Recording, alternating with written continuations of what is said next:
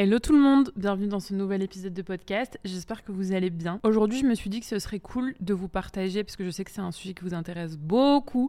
Quand je n'ai parlé en story Instagram, vous avez été plein à me demander mon retour d'expérience là-dessus comment je suis passée de prestataire de service à formatrice en deux ans. Ça fait maintenant un peu plus de deux ans que je suis euh, à mon compte, que, que je me suis lancée dans l'entrepreneuriat. Et du coup, euh, ça fait six mois maintenant que j'ai arrêté mes prestations de community manager. Donc j'étais prestataire de service et maintenant je suis exclusivement concentrée sur euh, mon activité de formatrice en ligne. Le seul client que j'ai gardé, en fait, c'est mon copain, c'est Tony. Et pourquoi je dis du coup que j'ai complètement arrêté la prestation de service, c'est parce que on a revu en fait euh, ma place entre guillemets dans son activité et je suis plus payée à l'heure comme c'était le cas avant. Je suis entre guillemets son bras droit et j'ai un pourcentage de son chiffre d'affaires. On n'est pas associé, j'ai pas du tout 50% euh, de son chiffre d'affaires ni même 30. Mais du coup, je me vois plus vraiment comme une prestataire de service parce que bah, ce qu'on fait ensemble, c'est de voir toutes les stratégies, tous les systèmes qui peuvent euh, le mener à développer son entreprise et du coup, je suis rémunérée c'est variable en fait. C'est euh, vraiment euh, au résultat. Donc euh, c'est pour ça que les deux activités que j'ai maintenant, c'est de développer deux activités de formation en ligne. Je pense qu'on peut dire que j'ai arrêté la prestation de services pure à l'heure. Petit disclaimer juste avant, alors je sais que vous êtes des personnes bienveillantes, enfin en tout cas j'espère. Je parle de mon expérience, donc bien sûr que mon expérience va être différente d'une autre personne qui s'est lancée dans la formation en ligne. Je parle aussi de moi, mon prisme de formatrice en ligne. Bien sûr, si tu fais de la formation en présentiel, ça va pas être du tout pareil, ce sera pas les mêmes avantages, pas les mêmes inconvénients, mais, euh, mais voilà, je parle de ce que je connais, je parle de mon expérience, et l'objectif, du coup, c'est que je vous partage toutes les réflexions que j'ai autour de cette transition. Donc déjà, la première chose que je voulais vous dire, c'est que ça m'est pas arrivé du jour au lendemain, c'est-à-dire que je me suis pas réveillée un matin en me disant bon, je vais arrêter la prestation de service et je vais passer à la formation. Je vais vous partager mon parcours parce que, euh, bah, en plus, euh, je ne l'ai pas du tout partagé depuis le début de ce podcast. Donc, même si beaucoup de personnes qui me suivent sur Instagram le connaissent, ça fera euh, un petit rappel. Moi, j'ai commencé par un Master 2 en communication et marketing, Master 2 e-marketing à Lyon Montpellier plus précisément. Du coup, j'ai eu la chance pendant ce parcours déjà d'avoir beaucoup de stages que j'ai effectués en start-up, que j'ai effectué aussi en PME. J'ai fait aussi un an d'alternance à la SNCF, donc c'est une année qui m'a beaucoup apporté, euh, soit dit en passant, même si du coup ça m'a conforté dans le truc que euh, vraiment, alors euh, pour le coup, déjà le salariat c'est pas fait pour moi, mais alors encore moins dans un grand groupe parce que tu as très peu de marge de manœuvre toutes tes décisions doivent être validées par un N plus 1, par un N plus 2, par un N plus 3. C'est vraiment une machine infernale. Et ça y est, je commence déjà à m'éloigner de l'objectif de ce podcast. Mais, euh, mais ouais, du coup, j'ai eu quand même pas mal d'expérience, même pendant mes études, mes 5 ans d'études. Et ensuite, euh, j'ai eu euh, un CDI en agence, donc j'ai bossé pendant plus d'un an en agence de communication dans le design d'intérieur de luxe. Et mon job, tout simplement, c'était euh, d'aider les designers d'intérieur internationaux à développer leur communication en France, donc à se faire connaître tout simplement à travers des articles de blog, à travers leur compte Instagram, à travers des newsletters. Je faisais vraiment pas mal de choses. Tu connais, quand t'es en agence, c'était vraiment un couteau suisse. Et après, euh, bah, moult péripéties. Hein. Encore une fois, c'est pas le but de ce podcast non plus de revenir en détail sur tout mon parcours, mais je me suis lancée en tant que freelance et du coup, comme ce qui m'avait le plus plu dans toutes ces expériences-là, c'était la partie réseaux sociaux, la partie community management, et eh ben je me suis lancée en tant que community manager à mon compte. C'était un peu euh, la suite euh, logique parce que je savais que je voulais plus être dans le salariat. Ce que je faisais en entreprise, je me suis dit que j'allais juste le faire à mon compte. Donc c'est comme ça que j'ai commencé. Et puis au fur et à mesure, enfin même très vite, parce que comme je vous dis, ça fait euh, à peine deux ans et quelques que je me suis lancée, j'ai eu des demandes spontanément sur Instagram de personnes qui me disent bah écoute, euh, moi j'ai pas le budget pour prendre un CM parce qu'il faut savoir que bah, pour vous donner une petite idée, moi je facturais trois postes par semaine dans les 650 euros par mois. Donc voilà, c'était logique que les personnes qui débutaient vraiment, qui lançaient leur marque ou qui euh, se lançaient euh, dans la prestation de service et qui voulaient se faire connaître, n'avaient pas les fonds pour m'engager et que je m'occupe à 100% de leur compte Instagram. Je recevais de plus en plus de demandes en mode euh, bah, est-ce que c'est possible d'envisager du coaching, de moi apprendre à gérer mon propre compte Instagram pour trouver des clients dessus. Donc je me suis lancée dans le coaching vraiment en mode juste je réponds à une demande de mon audience et on verra bien ce que ça donne. Finalement, ça a extrêmement bien marché. Ça devenait même dans mon chiffre d'affaires plus important que les prestations CM que je vendais. Et puis, ça me permettait de voir autre chose. Le coaching, j'ai énormément aimé parce que euh, bah, j'aime transmettre. Après, je pense que j'en ai fait trop d'un coup. Euh, franchement, à un moment, euh, j'avais des coachings le dimanche matin. C'est le début, tu es tellement passionné par ce que tu fais que tu pourrais bosser H24, ça te dérangerait pas. Mais ouais, des fois, j'avais genre trois séances de coaching dans la même journée. Enfin, c'était devenu vraiment n'importe quoi. Et en plus, pour moi qui suis plutôt de nature introvertie, j'adorais ça, mais ça me, ça me vidait complètement. Ça me demandait énormément d'énergie. Donc, je pense que euh, voilà, j'ai fait un peu une overdose de tout ça. En parallèle, j'ai mon copain Anthony qui est dans la formation en ligne depuis plus de 4 ans, même 5 ans je pense. Je voyais un peu de loin ce qu'il faisait et en même temps je bossais avec lui. Donc euh, voilà, je commençais à être sensibilisée à euh, tout ce qu'implique de développer une activité de formation en ligne. Et je me suis dit, bon, en fait, ça pourrait être cool parce que moi, à ce moment-là, je cherchais quand même plus de liberté en termes d'horaire, surtout. Et pareil, je voyais ça euh, comme une manière de répondre à une demande, encore une fois. C'est pour ça que je dis que ça a vraiment été euh, logique finalement. C'est que même en termes de coaching, j'arrivais plus à assurer la demande que je pouvais avoir. J'avais plus de demandes de coaching que ce que je n'avais de temps pour faire du coaching. Donc je me suis dit, il faut que je trouve une solution pour pouvoir continuer à développer ma clientèle, à prendre plus de personnes sans que ça me prenne plus de temps. Donc je me suis dit, la formation en ligne, c'est la solution pour moi, mais en même temps, je voulais pas que ce soit trop brutal parce que je savais pas ce que ça allait donner. Et je dois dire aussi que ça a été très compliqué pour moi de dire non à des projets court terme dont je savais que ça allait me rapporter de l'argent au bénéfice d'un projet long terme dont je ne savais pas si ça allait me rapporter de l'argent parce que euh, bah, quand tu te lances dans un nouveau projet, tu sais jamais, hein, c'est un petit spoiler mais tu sais, tu peux jamais être sûr que ça va marcher. Et donc, t'investir dans une formation, enfin, moi, ça m'a pris énormément de temps de structuration d'idées, de création de formation de tournage, de montage, de review, de stratégie de vente, de stratégie de lancement. Enfin, bref, ça implique plein plein de choses, on y reviendra après. Mais ouais, ça m'a pris beaucoup beaucoup de temps et donc euh, c'était un peu un pari quoi. C'est comme ça qu'est né Insta School, mon programme signature pour euh, aider aux entrepreneuses à vendre leurs produits et leurs services sur Instagram. Et ça a été un vrai succès. Enfin, après, euh, tout est relatif, mais en tout cas pour moi, ça a été un vrai succès. En 10 jours de lancement, donc pour le premier lancement, j'ai fait 30 ventes, il me semble. Ouais, c'est ça.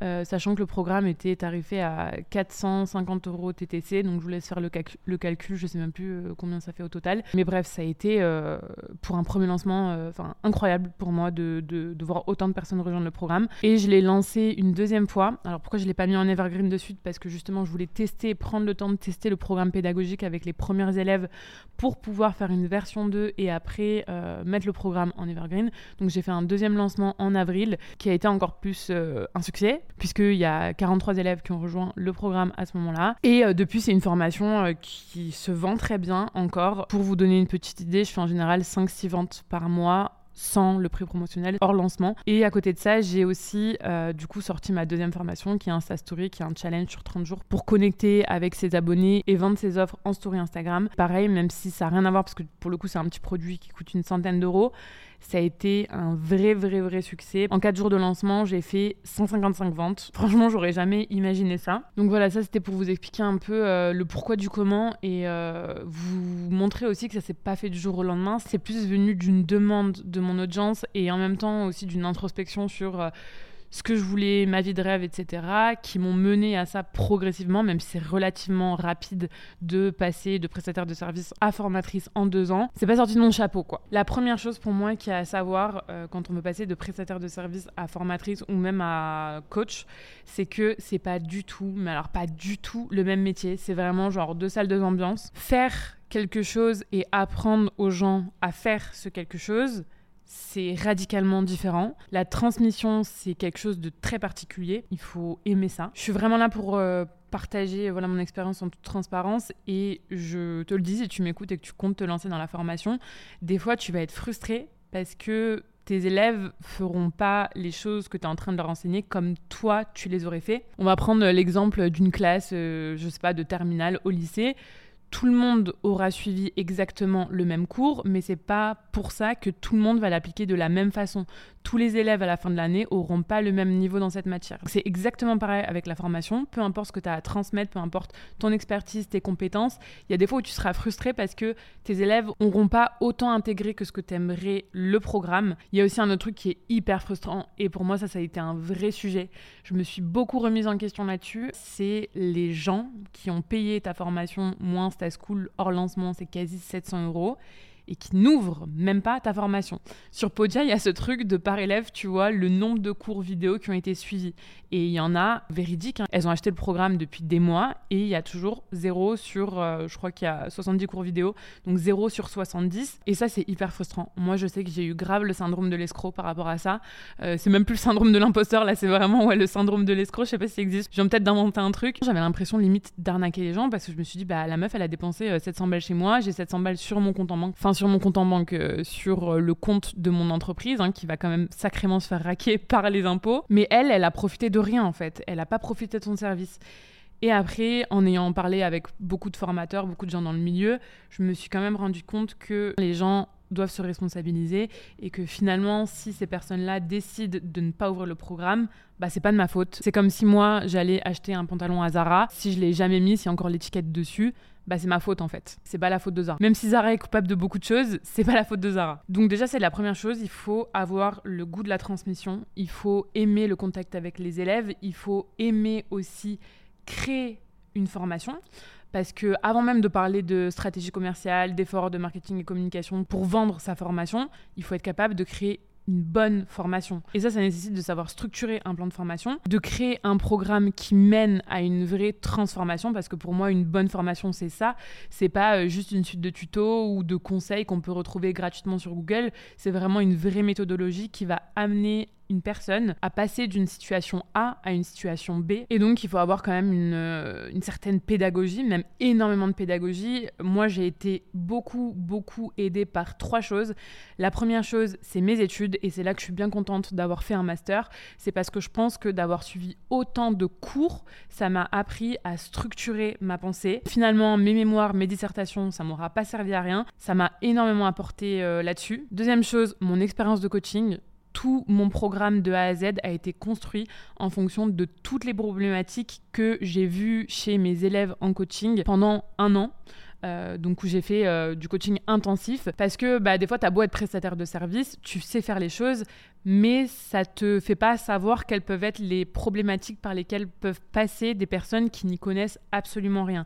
Moi, en coaching, ça m'a permis de voir qu'il y avait des choses auxquelles je pensais même pas, qui pour moi n'étaient même pas un problème, euh, et qui pourtant l'étaient pour les personnes qui débutaient. Donc euh, mes coachings, ça a été la trame vraiment de euh, ma formation finalement. Mon plan de formation, je l'ai créé vraiment très rapidement parce que j'avais déjà tout le nécessaire avec les coachings que j'avais fait. Et la troisième chose, bien sûr, c'est Tony. Encore une fois, c'est un peu euh, le king de la formation en ligne. Donc forcément, ça m'a beaucoup aidé d'avoir son feedback sur euh, tous les supports que j'avais préparés, sur euh, mon plan, sur ce que j'avais prévu de faire en termes d'accompagnement, etc. Conclusion, pour moi, en fait, il vaut mieux faire la formation en mode complémentaire au début pour valider que ça te plaît vraiment pour valider que c'est ton truc, de lancer ça plus en mode side project au début, il y a moins de pression financière et donc euh, bah, c'est plus serein quoi. Autre point, c'est que se lancer dans la formation en ligne, c'est avoir beaucoup plus de liberté. Vraiment.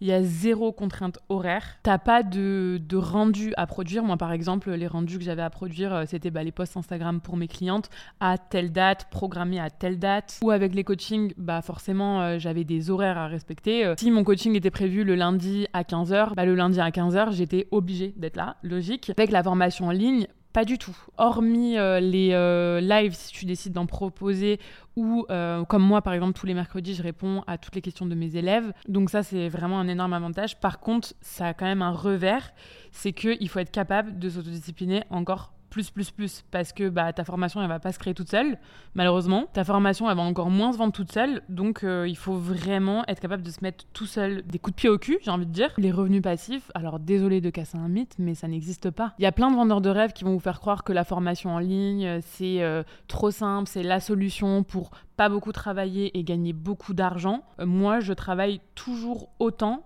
maintenant que je suis dans la formation que ce que je travaillais avant en tant que prestataire de service. On sous-estime toujours la création déjà du programme. Moi, j'ai mis six mois à pondre InstaSchool. Je peux dire que ça n'a pas été tout repos. Les PDF, ça se crée pas tout seul. Les cahiers d'exercice, ça se crée pas tout seul. Le plan de formation, il se crée pas tout seul. Le tournage, ça se fait pas tout seul. Le montage, pareil. L'hébergement, pareil. Et en plus de cette création, bah, il y a la partie euh, vente. Et c'est sur cette partie, pour moi, en tout cas, qu'il doit y avoir des efforts plus, plus, plus par rapport à la prestation de service. Quand j'étais euh, community manager, bah, je pouvais un peu me dormir dessus. Bon, je l'ai jamais fait vraiment. J'ai toujours continué à communiquer sur mon compte, etc. Mais étant donné que j'avais trois clients récurrents, tous les mois, je devais produire des posts Instagram pour ces clients-là. C'était assez euh, confortable, on va dire. Et si je voulais, moi, euh, ne pas trop m'investir dans ma propre communication, dans mon propre marketing, bah, c'était OK. Quand tu veux te lancer dans la formation, il va falloir viser un volume plus plus. Il va falloir remplir euh, tes classes, entre guillemets. Il va falloir chercher du monde. Donc, il faut avoir vraiment une présence sur Instagram qui va être euh, plus plus plus, sur d'autres plateformes euh, si, si possible aussi. Il va falloir aussi créer ce qu'on appelle des funnels de vente. Alors moi, c'est une partie que j'adore vraiment, mais je sais que plein de monde déteste ça. Donc il faut créer des séquences de vente par email, par masterclass, par Instagram. Il faut créer des pages de vente. Ça nécessite énormément de compétences en copywriting par exemple. Il faut paramétrer des upsells, etc. Tout ça, euh, ça demande du temps. Hein. En plus des compétences, ça demande du temps. Et la dernière chose, alors ça c'est propre à chacun. Je sais qu'il y en a qui n'ont pas du tout par exemple de suivi dans leur formation en ligne. Moi, c'était quand même quelque chose que je voulais mettre en place sur ma formation signature. Je veux que mes élèves aient quand même accès à moi. Donc j'ai mis en place ce système de FAQ hebdomadaire. Donc ça aussi, ça demande du temps. Il y a aussi tout ce qui est mise à jour de formation.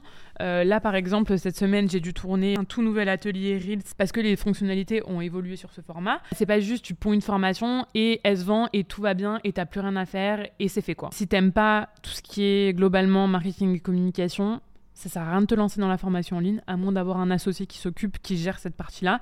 Mais euh, ça va être très compliqué d'avoir des résultats si t'aimes pas ça. Et le dernier point que je voulais évoquer dans cet épisode, c'est les pépettes, les sous-sous, le fric, c'est le chiffre d'affaires. Je sais que c'est une partie qui intéresse beaucoup de personnes et c'est normal. J'ai jamais aussi bien gagné ma vie que depuis que je fais de la formation en ligne. Avec la prestation de service, j'aurais jamais pu faire des mois à 20 000 euros, très clairement. Euh, c'est pas possible parce qu'en fait, quand tu es prestataire de service, tu vends ton temps. C'est pas du tout une critique, euh, c'est juste une réalité. Es prestataire de service, tu vends ton temps. Et comme les journées font que 24 heures, bah, a un moment donné où si tu es full sur tes contrats ou si tu es full sur le temps que tu vends, bah, t'es pas magicien et tu peux pas euh, étendre ton temps. Donc il y a forcément un moment où tu vas atteindre un plafond de verre. Et ce plafond de verre, clairement, tu peux largement le dépasser, l'exploser avec la formation en ligne. Tu vas pouvoir accueillir beaucoup plus de personnes et euh, donc bah, augmenter ton chiffre d'affaires. Pour vous donner une petite indication, quand j'étais en prestation de service et en coaching l'année dernière, j'avais un bilan euh, de chiffre d'affaires annuel. Je crois dans mes souvenirs que c'était 52 000 euros TTC. Euh, sachant que j'étais passée à la TVA en, en, octobre, je crois, quelque chose comme ça. Cette année, alors on est début décembre, mais je pense doubler euh, dans tous les cas, j'ai déjà dépassé euh, le, seuil de chiffre d'affaires euh, max de la micro-entreprise. Mais ouais, grosso modo, je vais faire quasiment x2 sur mon chiffre d'affaires. Par contre, et c'est là qu'on voit qu'il n'y a pas que des avantages, c'est que c'est un CA qui est en général, enfin qui est possiblement plus gros qu'en prestation de service, mais par contre qui est moins stable. Quand j'étais community manager, comme je vous ai dit, j'avais des prestations qui étaient récurrentes, ce qui fait que je gagnais des sommes différentes tous les mois, mais ces sommes-là, c'était relativement dans la même fourchette. Donc c'était quand même plus stable, même si je gagnais bien moins sur l'année. Alors que là, il y a des mois où je peux faire 5 000 euros et il y a des mois où je peux faire 20 000 euros. Donc, ça nécessite quand même d'avoir une bonne gestion financière parce que forcément, quand tu as une activité de formation en ligne, tes revenus, ils vont être rythmés par les lancements que tu fais. Il y a des mois où tu vas lancer une nouvelle offre et dans ce cas-là, bah, tu vas exploser en termes de revenus. Et il y a des mois qui vont être un peu plus creux parce que tu n'as pas de, de nouvelles formations. Et encore, moi, j'estime que je vends beaucoup hors lancement enfin beaucoup, tout est relatif, mais euh, par exemple un Staschool euh, qui est presque à 700 balles, voilà, je fais 5-6 ventes par mois, et un Sastory, j'en fais 5-6 par semaine. Donc tout ça, ça me permet dans tous les cas d'avoir un matelas entre guillemets de sécurité, et dans tous les cas, euh, j'ai jamais des mois à zéro. Je sais qu'avec d'autres formateurs en ligne qui par exemple font des prix de lancement abracadabrant, on va dire ça comme ça. Style euh, prix de lancement à 100 euros et prix plein 1000 euros, bah forcément quand ils sont pas en lancement, ils vendent pas hors lancement parce que l'écart est trop énorme. Alors que moi justement, je préfère avoir quelque chose d'un peu plus périn. De toute façon, mon prix plein, euh, je le fixe pas juste pour avoir un prix de lancement qui paraît très très bas. Je le fixe parce que c'est la valeur que j'estime donner à mon programme en prix plein. Et après, je fais une petite promotion quand même pour le lancement, mais euh, ça va être style moins 30%. Ça va jamais être du moins 50, du moins 70. On arrive à la fin de cette épisode, encore une fois, j'ai pas trois ans d'expérience dans la formation, donc euh, c'est ma mini-expérience. Merci de m'avoir écouté. J'espère que ça pourra aider les prestataires de services qui veulent se lancer dans la formation en ligne. Moi, c'est un choix que je regrette pas du tout. Je m'épanouis à 300% dans ce que je fais. N'hésitez pas à m'écrire sur Instagram si vous avez d'autres questions, si vous avez aimé ce podcast. Vous pouvez aussi noter ce podcast, ça aide pour le référencement. Et je vous dis à très bientôt